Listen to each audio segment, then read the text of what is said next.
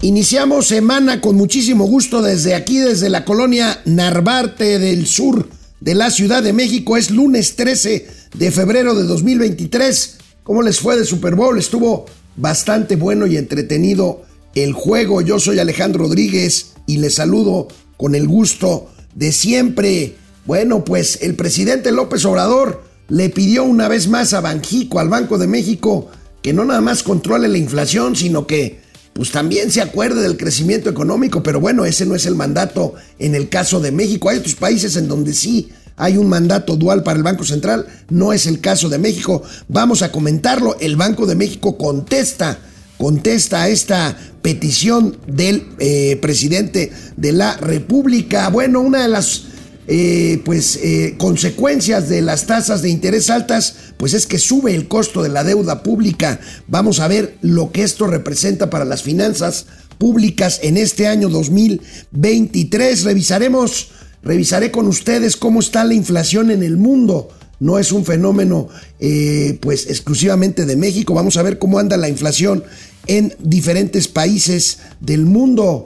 Lanza, Oxo presenta, abre su primera tienda completamente automatizada, por supuesto allá en Monterrey, sede de este gigantesco conglomerado que es FEMSA, que tiene en las tiendas OXO uno de sus, pues, eh, insignia, una de sus empresas insignia con presencia en todo el país.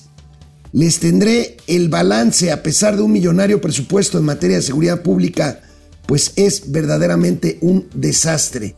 Este gobierno no solo es fallido en cuanto a crecimiento económico y manejo financiero, sino, sino en seguridad pública es un gobierno completamente fallido. Veremos las cifras y tendremos, por supuesto, gatelazos allá en el Super Bowl y gatelazos en campaña, en fin. Empezamos con mucho gusto y con mucha alegría esta semana. Venga. Esto es Momento Financiero. El espacio en el que todos podemos hablar. Balanza comercial. Inflación. Evaluación. Tasas de interés. Momento Financiero. El análisis económico más claro. Objetivo y divertido de Internet. Sin tanto choro. Sí. Y como les gusta. Peladito y a la boca. ¡Órale! ¡Vamos, réjete bien! Momento Financiero. Es, es obvio, y ya lo hemos comentado, es obvio que al presidente de la República, Andrés Manuel López Obrador, no le gusta no le gusta que suban las tasas de interés. ¿Por qué? Porque ello implica un frenón a la economía. A esa economía que de repente dice que no le importa mucho mientras sea para el bienestar de los más pobres, pero que de repente se acuerda que tiene un pendiente de que prometió que este país crecería en su Producto Interno Bruto, cosa que no ha sucedido. Y bueno, pues ese es el gran déficit en materia económica del gobierno de la 4T. Pero bueno, es obvio, no es la primera vez que lo hace. El viernes, cuando habló de la inflación, ¿se acuerdan que dijo que la inflación no nos preocupábamos, que no había problema, que todo está bien? Bueno, eh, el, presidente presionó al Banco de México, insisto, no es la primera vez que lo hace, sobre su labor fundamental, combatir la inflación. Entonces, el Banco de México lo que hace es encarecer el dinero, con eso se frena la economía se frena la inflación, eh, o eso es por lo menos el propósito, porque eso no se ha logrado en plenitud y por eso las tasas siguen subiendo. Y bueno, pues el presidente dijo, pues hay como cosa suya, échenme la mano, no sean así en el Banjico, en el Banco de México, y también métanle galleta al crecimiento económico. Pues no hay manera, pero vamos a ver cómo se los dijo el presidente de la República a los miembros, a los cinco miembros de la Junta de Gobierno del Instituto Central del Banco de México. La política del Banco de México pues es autónoma, ellos este, deciden aumentar la tasa y nosotros respetamos su punto de vista, ¿no? De lo que están llevando a cabo. ¿Lo, lo comparte? Yo quisiera que el Banco de México no solo se ocupara del control de inflación, sino también que pensaran en el crecimiento económico. Porque esa fórmula de que si hay incremento de inflación, aumentar las tasas, que es lo que se aplica a nivel mundial, pues es eh, lo ortodoxo. Y habría que pensar en otras acciones, por ejemplo, lo que estamos haciendo de apoyar la actividad productiva, de no aumentar los precios de las gasolinas, del diésel, del gas, de la luz, lo que estamos llevando a cabo. Eso no lo hacen, no lo recomienda el Banco de México ni los bancos centrales en el mundo. Entonces, sí, eh, deberían de ocuparse más en eh, impulsar el crecimiento, no solo en el control de inflación. Sin embargo, nosotros hemos sido y vamos a seguir siendo muy respetuosos de la autonomía del Banco de México. No, presidente, no es una fórmula, es la realidad. Es la realidad que yo ya la viví, porque yo pertenezco a una generación que sí sabe lo que es tener inflaciones del más del 100%, con tasas de interés también de más del 100%, que hacen que el dinero francamente no valga absolutamente nada. Y eso, a la larga, presidente, pues se convierte también en estancamiento económico. Presidente, el Banco de México tiene como misión fundamental constitucional preservar el poder adquisitivo de quienes trabajamos y ganamos por ello. El papel, la responsabilidad de garantizar o de buscar crecimiento económico es de usted, presidente, no del Banco de México, es de usted. ¿Y cuál es su responsabilidad? Propiciar esas condiciones para que haya crecimiento económico. ¿Cómo? Con seguridad jurídica, con no dar cambios a la mera hora de contratos, con voltear hacia arriba, hacia nuestro principal socio comercial, que además comerciamos con él 600 mil millones de dólares al año, y no para abajo con cuestiones setenteras de socialismo champañero, no, no, con reglas claras, con Estado de Derecho, con permitir inversión extranjera en electricidad y petróleo y no rescatar la soberanía de Pemex y de CFE que pierden ya históricamente cientos de miles de millones de pesos para que ni produzcan el petróleo suficiente como usted lo prometió, presidente, ni para producir la electricidad barata y limpia que reclaman esas empresas que quieren venir a México a invertir y no vienen porque usted les cambia las condiciones y porque usted dice que tienen que comprar la energía cara y sucia a la Comisión Federal de Electricidad. Ese presidente es su trabajo, no el del Banco de México.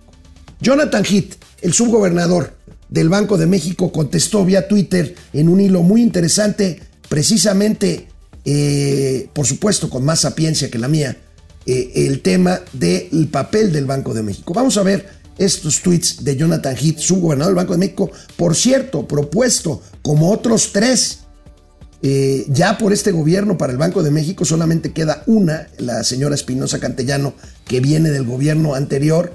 ¿Cómo puede la política monetaria apoyar al crecimiento económico? Se pregunta Jonathan Heath. Y se contesta, contribuyendo a, con tasas de interés lo más bajas posibles. Ok, nada más que esto no es posible con una inflación alta. ¿Cómo puede impulsar tasas más bajas? precisamente buscando tener la inflación y sus expectativas lo más bajo posible. No es un juego de, de, palabras, no.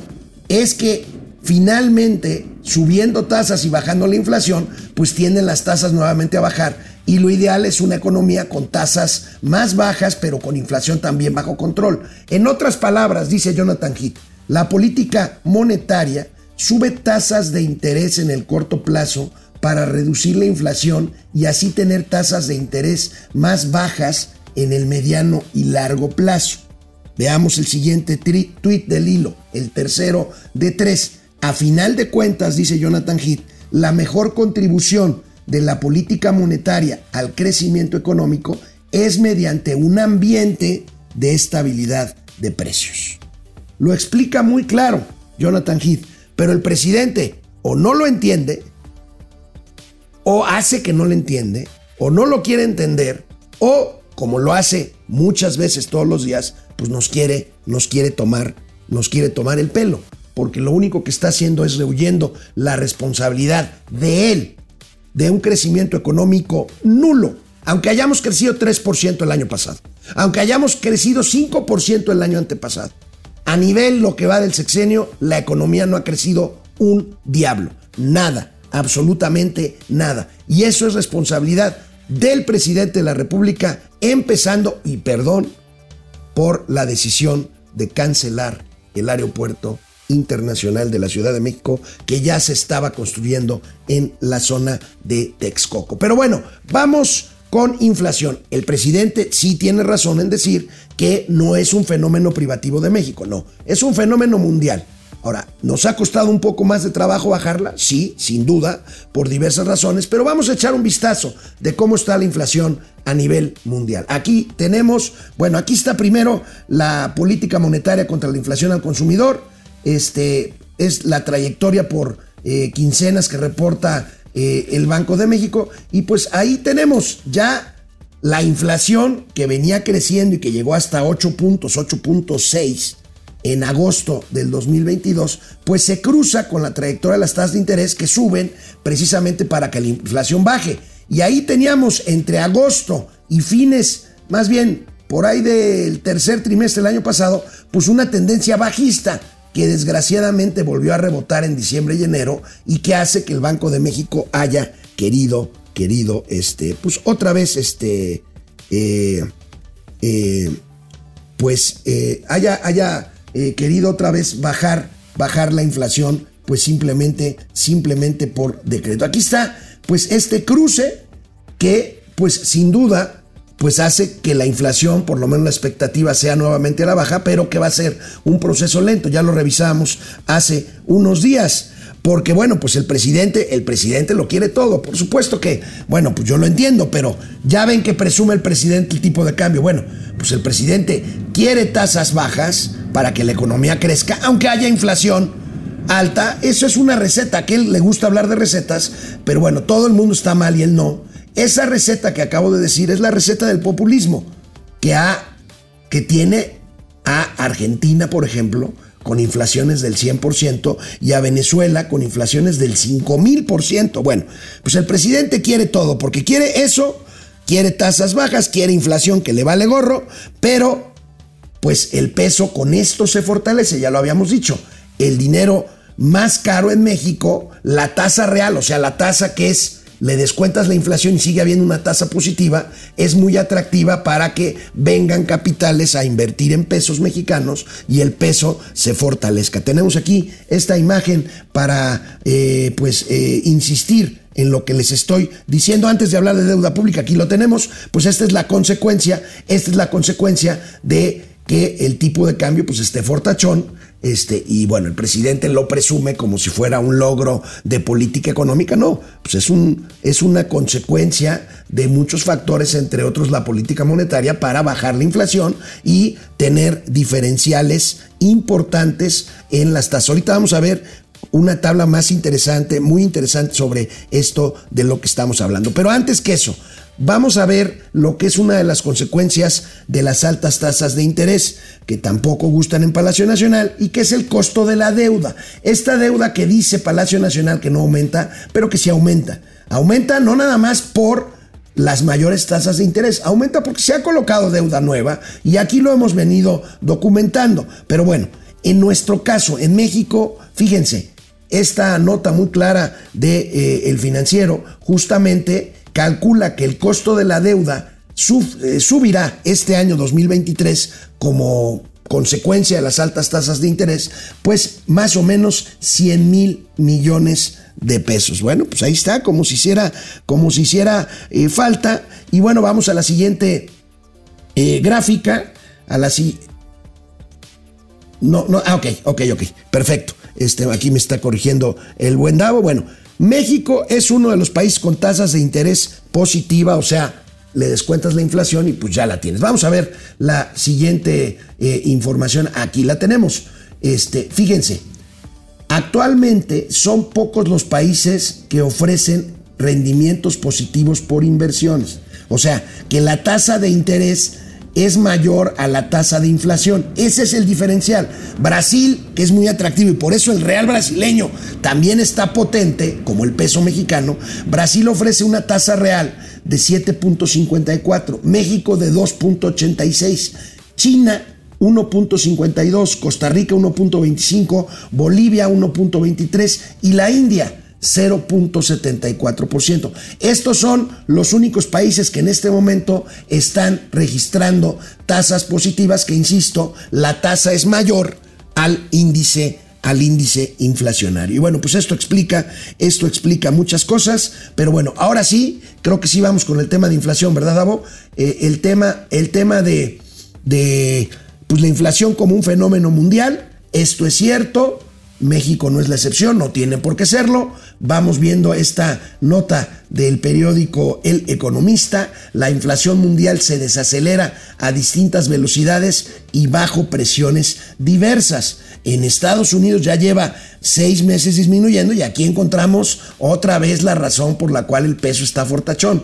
En Estados Unidos disminuye la inflación, las tasas de interés no suben eh, al mismo ritmo y este, entonces el gap, el diferencial de tasa, pues se agranda y pues el dinero se viene para acá, eh, no permanentemente, momentáneamente, pues para fortalecer con ello al peso mexicano. Analistas señalan que la trayectoria de la inflación ha sorprendido al alza por la recuperación de la demanda, la disposición eh, del flujo de eh, canales de suministro, las cadenas logísticas de de distribución de bienes en todo el mundo y en el 2022 que ya cerró por la guerra de Rusia con Ucrania. Pero vamos viendo cómo están los índices inflacionarios en diversos países del mundo. Ahí tenemos que pues nosotros andamos pegándole otra vez al 8%, razón por la cual volvió a subir más de lo esperado la tasa de interés. Colombia trae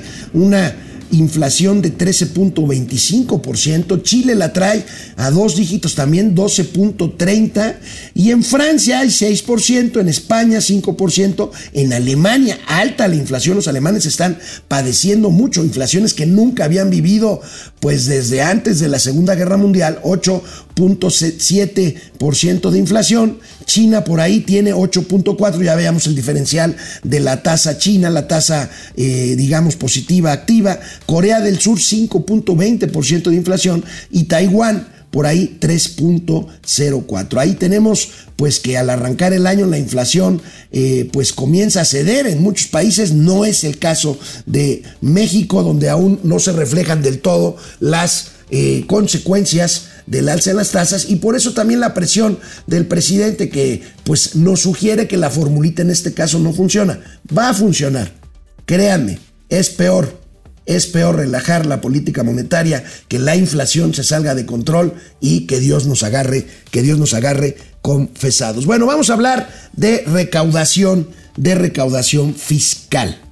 La recaudación fiscal que pues es un pendiente porque bueno, pues eh, este gobierno ha tenido tasas de recaudación muy importantes, merced a cobrar, y lo hemos dicho ya, para bien, eh, importantes y millonarios adeudos fiscales de grandes empresas, que bueno, sin embargo, pues estos se van a acabar tarde o temprano. Pero bueno, los asalariados, los asalariados son lo que yo les llamo los causantes cautivos. ¿Por qué? Pues porque a ellos, finalmente, a ver, ustedes si son asalariados, ustedes dicen, yo gano tanto antes de impuestos. No, generalmente uno cuando le preguntan cuánto gana, pues generalmente dices cuánto ingresa a tu cartera líquido o a tu cuenta bancaria ya descontando los impuestos. Bueno, pues a los asalariados se les descuenta una tasa y tan tan.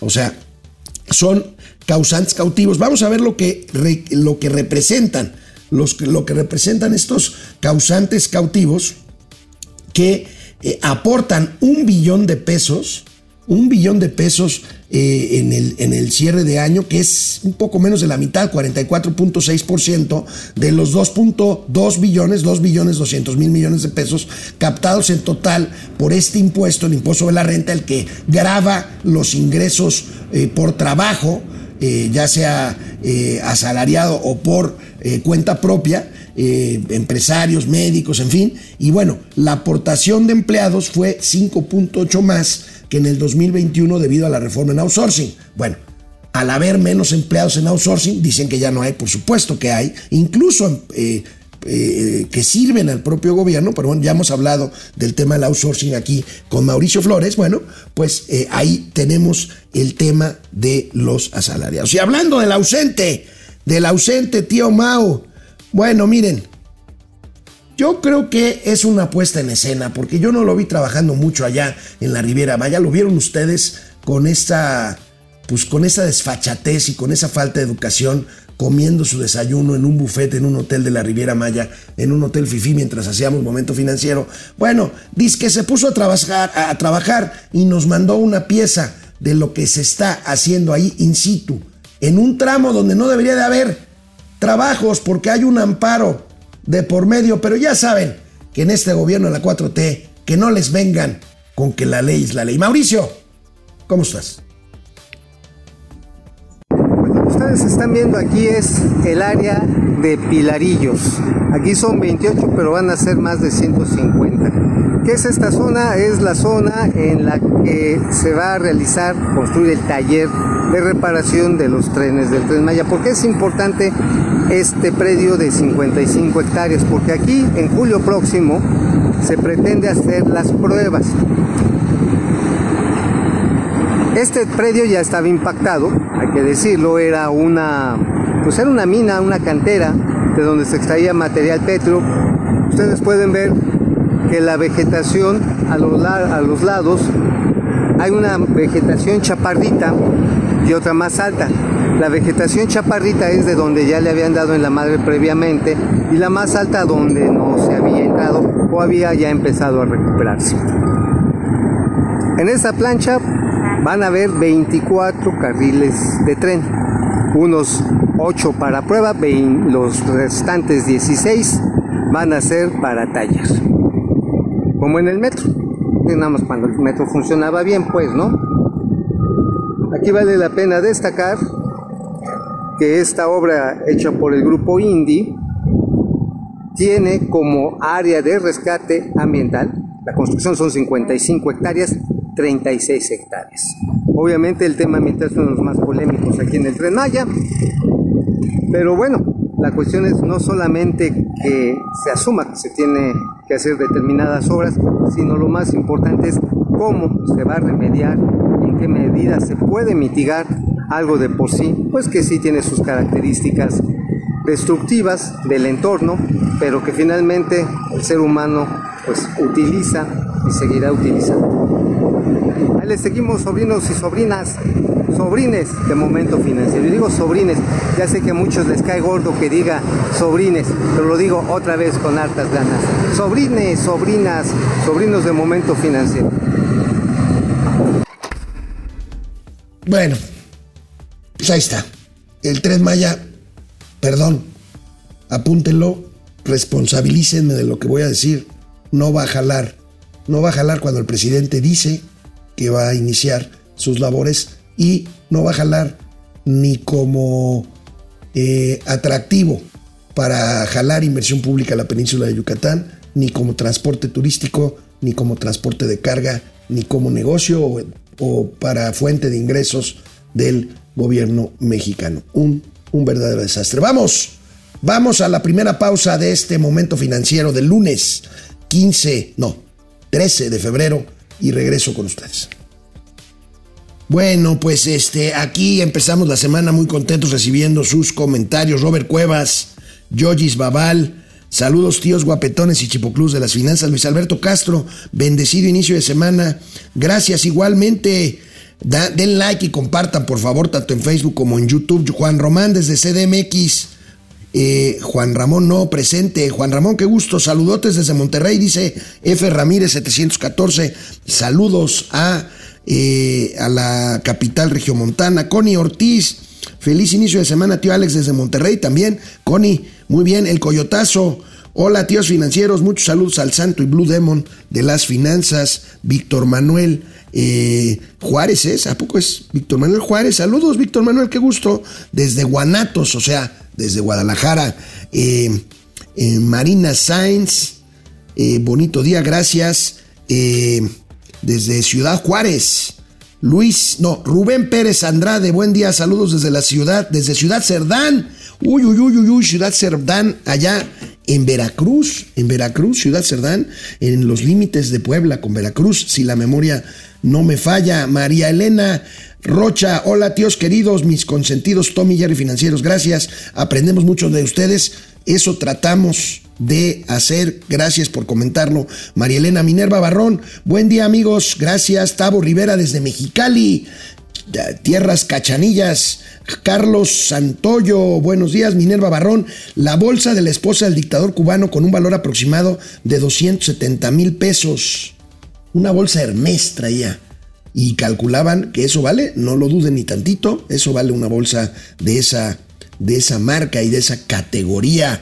Son socialistas champañeros, les digo yo. León Cabrera, buenos días desde CDMX. José Almazán Mendiola, con ANLO el dólar está a 19 pesos. Pues espero que desayunes dólares, Chairo, porque el huevo está a 95 pesos, las tortillas a 23 pesos, la inflación casi llega a 10% y la tasa de interés de dos dígitos. Ánimo, Chairo, dice Pepe Almazán. Carlos González, la misión del Banco de México es controlar la inflación, no estimular el crecimiento. Es absolutamente correcto, Carlos. Esa es su función fundamental, su misión fundamental. Jazmín RM, excelente inicio de semana. Soy estudiante de economía y agradezco a detalle la información. Gracias por su gran labor. Eh, gracias, Gustavo Velasco. Eh, ayer dejé en el Salón Corona al tío Mau, ya bien servilleta. ¿Estaban en el Salón Corona? Está bien. Efren, ¿quieren, quiere, quiere crecimiento económico y se la pasa ahuyentando las inversiones?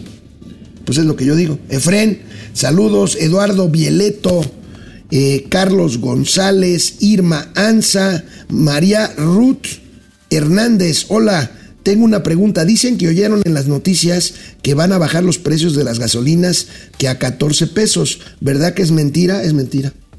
Es mentira. Te voy a decir por qué. El esquema de México de, de estímulo a la gasolina impide que suba cuando suba cuando sube el precio del petróleo, pero no baja en la misma proporción cuando el precio baja de precio, el precio del, precio del petróleo, cuando baja. Ahora bien, el petróleo está subiendo otra vez, está subiendo otra vez por eh, pues el tema de la reconstrucción en, una Turquía devastada, en Siria, en fin, eh, por el tema de que no se ve aunque por ahí hubo una luz de esperanza de que terminaría el conflicto Rusia-Ucrania, no se ve que sea, en fin, pues gracias, gracias por comunicarse, por preguntarnos, por saludarnos, por seguirnos, de veras lo apreciamos muchísimo. Vámonos, hoy es lunes, les voy a platicar de qué escribí hoy. Bueno, ¿recuerdan ustedes el gatelazo que les pasamos en donde el presidente de la República le dijo a la ministra presidenta de la Suprema Corte de Justicia, a ver, a ver, a ver, usted si es presidenta de la Suprema Corte es gracias a mí. Y entonces, pues se me ocurrió escribir una columna titulada Gracias a AMLO, preguntándome. Porque bueno, a partir de este gatelazo, pues surgieron infinidad de memes que tienen que ver y comentarios con las más de 90 mentiras que a diario dice el presidente de la República en cada una de sus conferencias mañaneras. Y pues ahí les va lo que se me vino a la mente el sábado, que me siento como todos los sábados a escribir mi columna semanal. Gracias al presidente hay un cambio de régimen. Pues sí, pero lo único diferente son los beneficiarios del poder. Y solo algunos, porque hay muchos otros que siguen siendo los mismos. Y si no, Manuel Bartel Díaz, Laida Sansores y los que ustedes se imaginen. Gracias a AMLO, el pueblo manda, pero con torta y refresco de por medio y manos alzadas en la plaza pública. Gracias a AMLO, el gobierno hizo realidad aquello de primero los pobres, pero estos se han multiplicado en los últimos cuatro años. Gracias a AMLO recuperamos la soberanía energética, pero Pemex y CFE pierden más dinero que nunca. Pemex se hunde en una deuda impagable, produce menos petróleo que nunca. Cara apuesta ideológica por un nacionalismo eléctrico que provoca pérdidas millonarias a la CFE que se cubren con recursos públicos, pero que además no hace esos recursos públicos que CFE produzca energía, la energía barata y limpia que reclaman las empresas que quieren venir a, a invertir a México. Gracias a AMLO crecimos 3% en 2022, presumen. Pero también gracias a la incompetencia de la 4T, México es uno de los tres países del mundo que menos se han recuperado económicamente con respecto al periodo de la pandemia. Gracias a AMLO, México recuperó, dicen, su prestigio internacional, pero eso se reduce a un discurso rancio, setentero, comunistoide, que desprecia la democracia y la prosperidad, a la par de darle oxígeno a crueles dictaduras como la cubana, a cuyo presidente, que es un dictador, se le otorgó un, un reconocimiento el pasado fin de semana, el sábado para ser exactos. Gracias a AMLO, nuestra nación es más igualitaria, pero más igualitaria hacia abajo. ¿Por qué? Porque las clases medias, esas que aspiran a estar mejor, pues más bien van para abajo. Gracias a AMLO, México se ha convertido en el paraíso de las promesas incumplidas. Crecimiento, paz, salud danesa, o sea, salud como en Dinamarca, vacuna mexicana, ¿dónde está? Rescate de mineros, gasolina local suficiente y barata, no guachicol, cero corrupción, democracia plena, separación de poderes, esperanza de un cambio que nunca llegó. ¡Ay! Concluyo. Millones que le dan gracias a AMLO, a pesar de que sus cuentas son claramente deficitarias. Y mientras tanto, pues de una vez, gracias a AMLO, se evitó la revolución en Bolivia, lo dijo. Gracias a AMLO ganó Lula en Brasil, eso lo digo yo. Gracias a AMLO Messi es campeón del mundo. Gracias a AMLO tronaron Piqué y Shakira. Es más, gracias a AMLO escribí esta columna. Bueno, pues ahí está mi columna de los lunes. Y bueno, pues ahí está. Primera tienda 100% automatizada. Oxo, son muy emprendedores, son muy de vanguardia. Los regiomontanos, bueno, Oxo abrió en Monterrey ahí en la colonia del Valle, en la zona de San Pedro, pues su primera tienda 100% digital y sin cajas, ahí la tienen. Pues claro que iba a ser San Pedro, ¿verdad?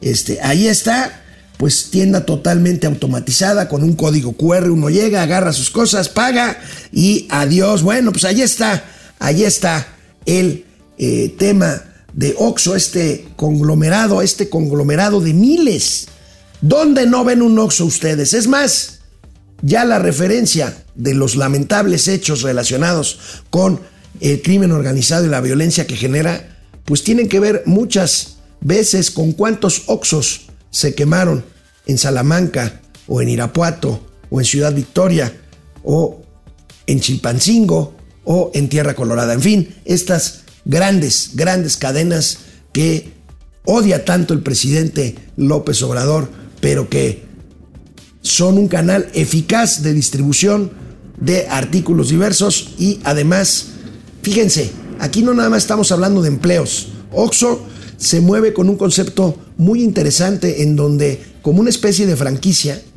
si hay un tendero en una localidad X de México y eh, se deja asesorar y se deja adoptar por este modelo, pues eh, se, se le capacita, se le da financiamiento y puede convertir su tienda en un OXO que, bueno, tiene sus desventajas también, es una gran concentración de mercado, aunque hay cada vez más competencias con este tipo de tiendas de conveniencia, pero bueno, pues ahí tenemos el OXO. Bueno, un gran pendiente de este gobierno, ya decíamos la economía.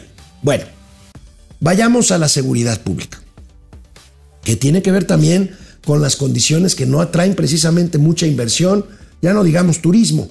Pero bueno, aquí vamos a ver el presupuesto que está manejando el presidente hasta abajo, ahí dice del lado derecho, 665.134 millones de pesos. Pero los resultados, la dura realidad, aunque el presidente alegue que tiene otros datos, ahí están los datos de la dura realidad.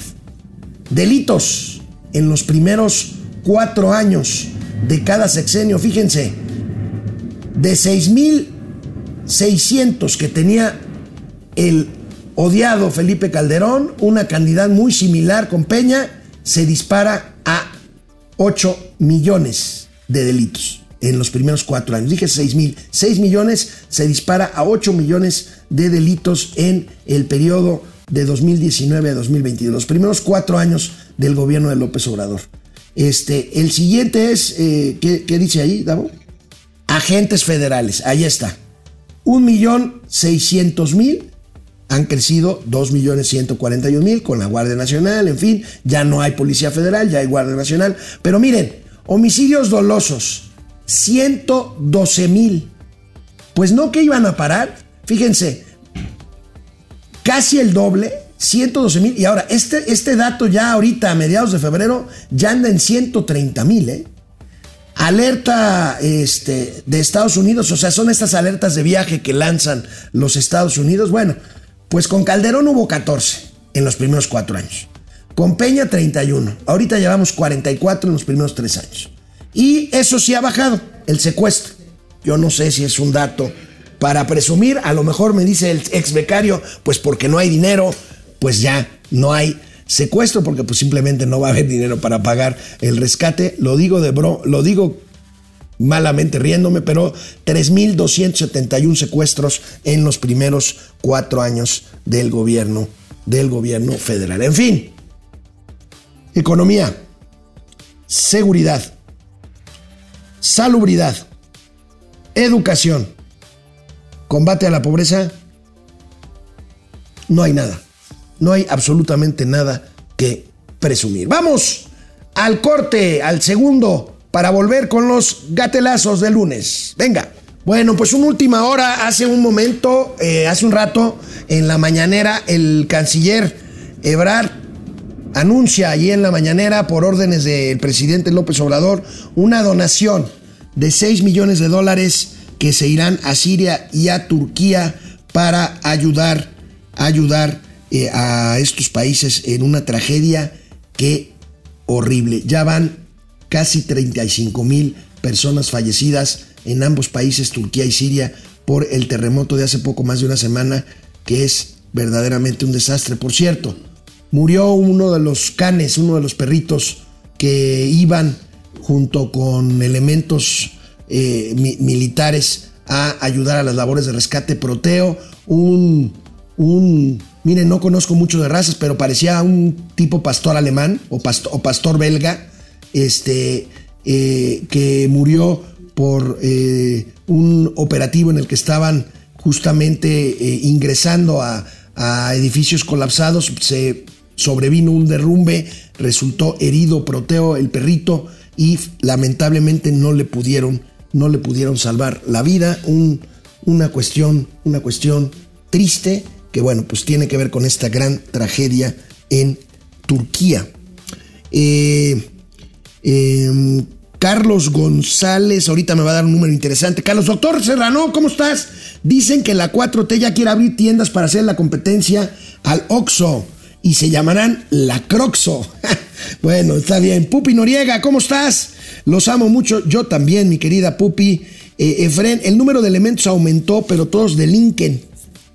Pues no todos, pero sí muchos, Efren. Carlos González me dice, hay como 15 mil en México y hay también en Brasil y República de Chile y otros países. Sí, sí, sí, es, un, es una gran empresa, FEMSA.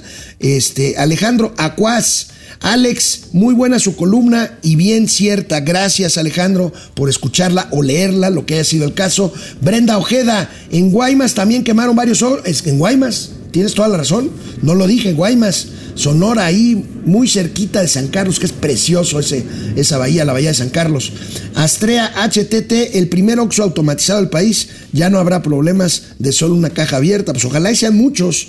Eh, Adrián, Alberto, Adrián Gilberto González, aquí en Monterrey, en Walmart, ya hay cajas, también las que te despachas y tú solo te cobras, sí, pero aquí ya es completamente este, eh, automatizado el asunto, ¿eh? este, es interesante. Vamos a vamos a hacer, a tratar de obtener ahí una especie de seguimiento con cámara de lo que sería una compra en uno de estos establecimientos. Más bien, en el primero, que insisto, se abrirá ya en Monterrey este fin de semana. Laura Galeana, buen día. Como cada semana al tío le entró la cruda totalmente y hasta adentro. Ex MX, ¿de qué sirve que el dólar baje un poco si los precios de la canasta básica están por las nubes? Javier Salinas, lo único soberano de Pemex es su deuda. Pues sí. Efren, 400 gramos de queso panela, 100 pesos, o sea, 5 dólares. Ahí está. Efren, los chairos se jactan del dólar barato, pero todo en el súper está más caro que el dólar. Javier Salinas, el desastre del tren Maya se compara al desastre de las nuevas líneas de metro en Monterrey, obras que nadie pidió y que destruyen el entorno. El Metro Rey, sí es cierto, se está ampliando, algo leí por ahí. Minerva Barrón, no les creo sus donaciones a estos cuatro T se las ingenian para robarse los donativos. Pues ya ven lo que pasó con el fideicomiso aquel para apoyar a los damnificados del sismo del 19 de septiembre del 2017, se lo, se lo pillaron. El perro militar Proteo se les murió de hambre, no, Carlos.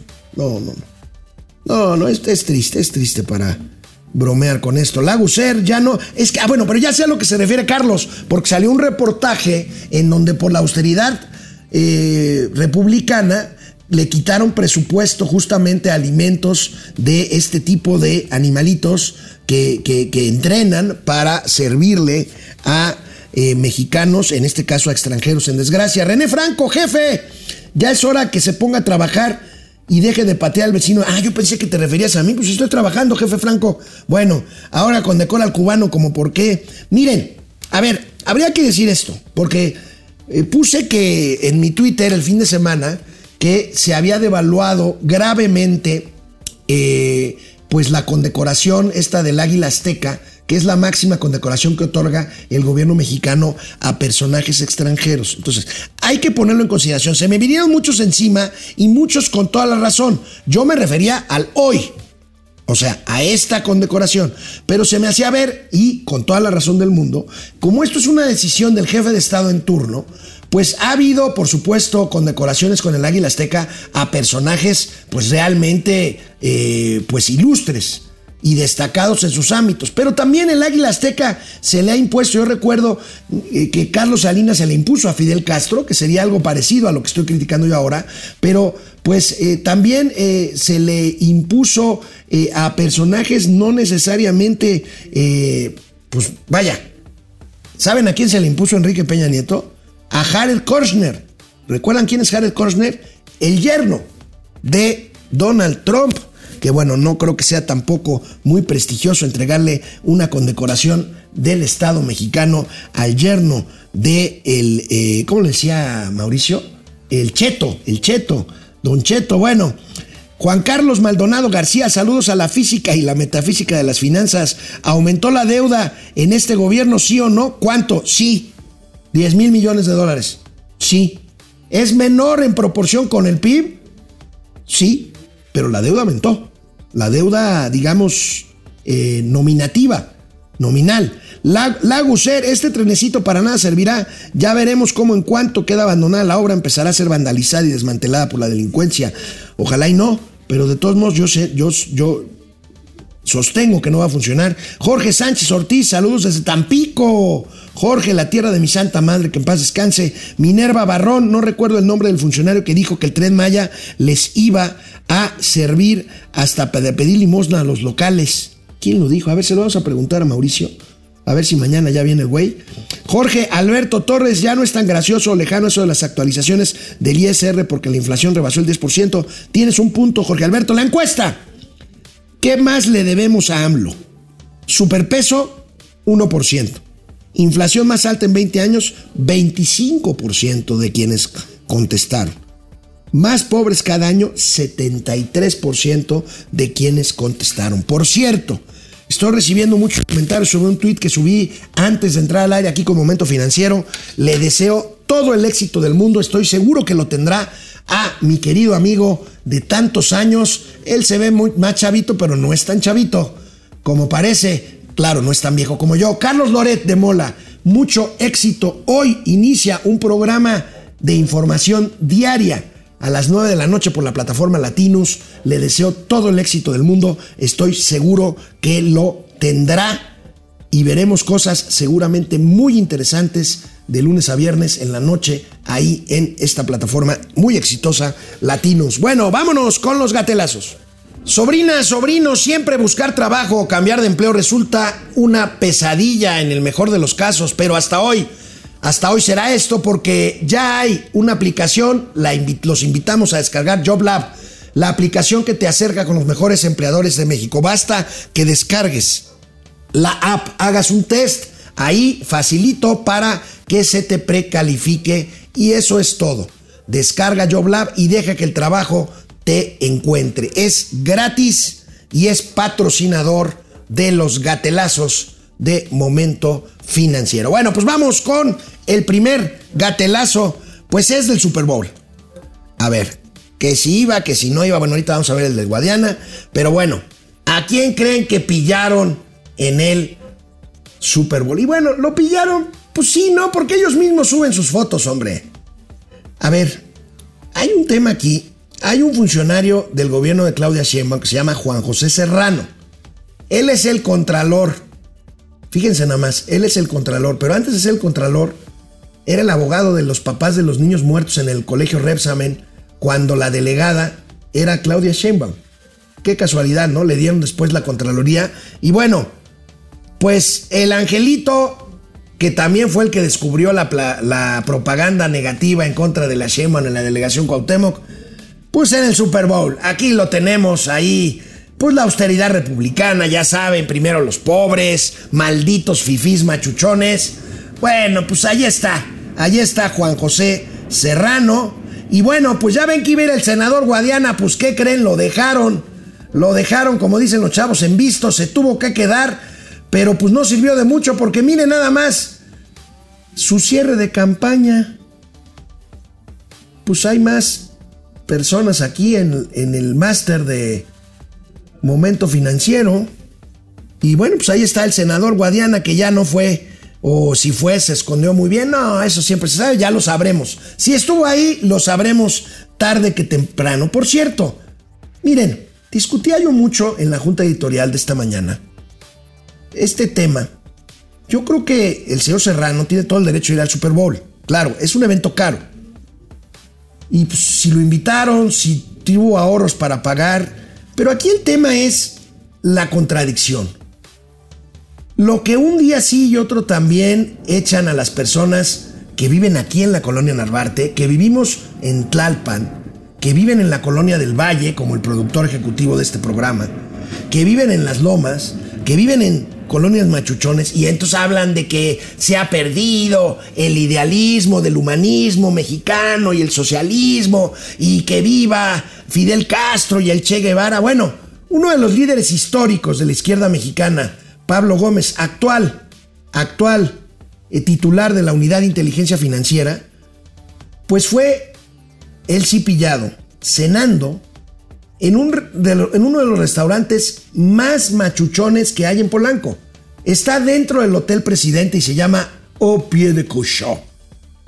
Es un restaurante francés. Bueno, pues ahí tienen el angelito despachándose con toda su familia, que por cierto, todos cobran en el gobierno federal. Uno de ellos, pariente político, es subsecretario de Educación.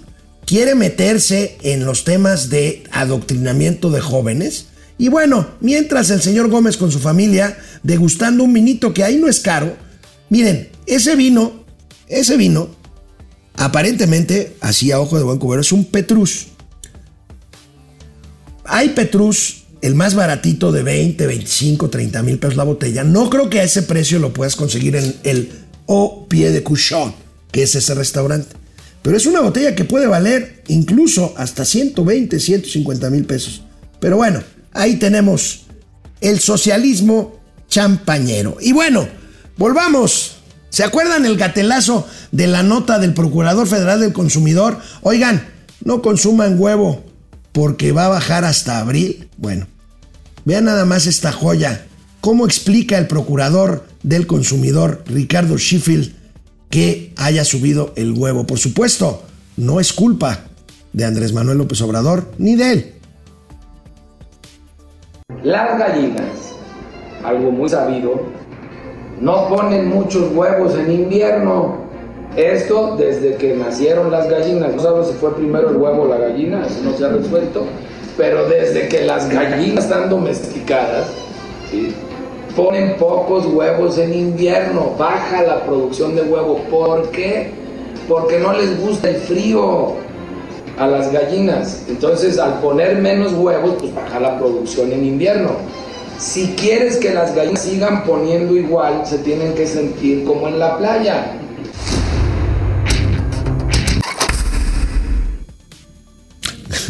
Gracias a Imagen TV por estas imágenes. Bueno, pues la culpa, pues la culpa nunca es de nadie en este gobierno. La culpa aquí, pues es de los pinches pollos friolentos. Bueno, no culpes a la noche, no culpes a la playa, culpa a los pollos. Bueno, el chaifa.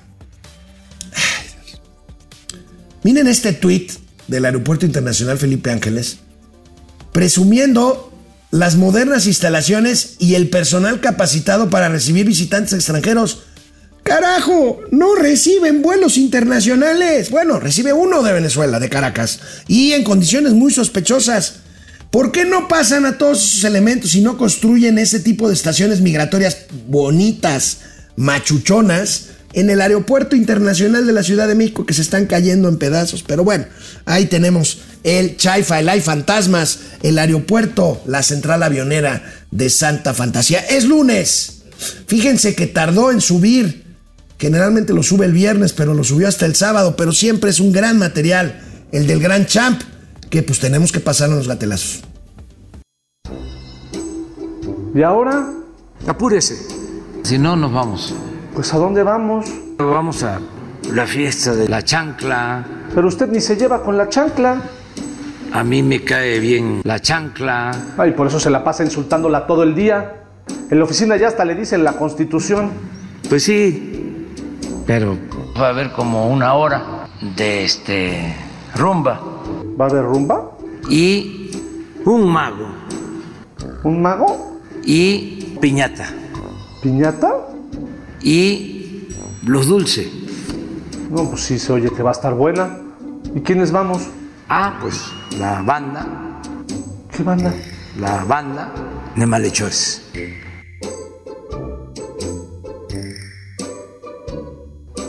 ¿Y tiene que venir Hugo? Sí, claro.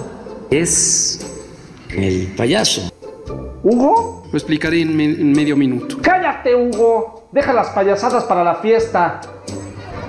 Una sardina, Una sardina, dos sardinas, dos sardinas. tres sardinas. Mira, ¿Qué? vamos al Oxxo. Pero si aquí traemos cosas. Adán, ¿qué comes? Yo tengo que ir al baño.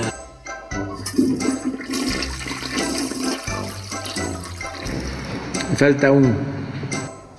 ¿Quién? ¿No tienes la lista? ¿Sí? Marcelo, ahí estás. Hugo, ah, ahí estás. Ricardo, Ricardo, falta Ricardo, señor. ¿Dónde está? Pues yo creo que se bajó en el Oxxo. ¿Quiere que nos regresemos? No, no, no, no, no, no. Pero se va a quedar solito. Es mayor de edad. ¿Qué es eso? Se ponchó la llanta. Ayúdame, Jesús. No, tampoco es para tanto. Ahorita entre todos la cambiamos. Órenle, todos para abajo a cambiar la llanta. Usted no, ministra, usted se puede quedar sentada. ¿Cómo está eso? Pues a lo mejor está cansada. Imbécil. ¿Qué hacemos? Lo primero va a ser desviar el tráfico. Delfina, tú eres buena desviando cosas. Desvíate los coches. Lo segundo es que la banda me ayuda a cambiar la llanta. No se va a poder. ¿Por qué no? Son consentidos. Y ni se despeinan. Pues entonces va a acabar pasando lo que va a pasar en el 24. ¿Qué va a pasar? Ah, pues que no vamos a llegar. Ah, que el chan, bueno, está bien. A ver, ya para terminar, este, voy a guardar un gatelazo del presidente de Argentina para mañana. Está bueno, pero me corrigen y lo agradezco mucho. Este, arroba no soy el Nahual, gracias. Dice, Ciudad Cerdán, gracias por corregirme, insisto, está en Puebla. De hecho, se llama Chalchicomula de Sesma. Ahí está la corrección, la hago con muchísimo gusto. Ofrezco una disculpa por mi error. Está en Puebla, no en Veracruz. Bueno, pues termino. este primer momento financiero de la semana. Nos vemos mañana, ya con el impresentable aquí junto a mí.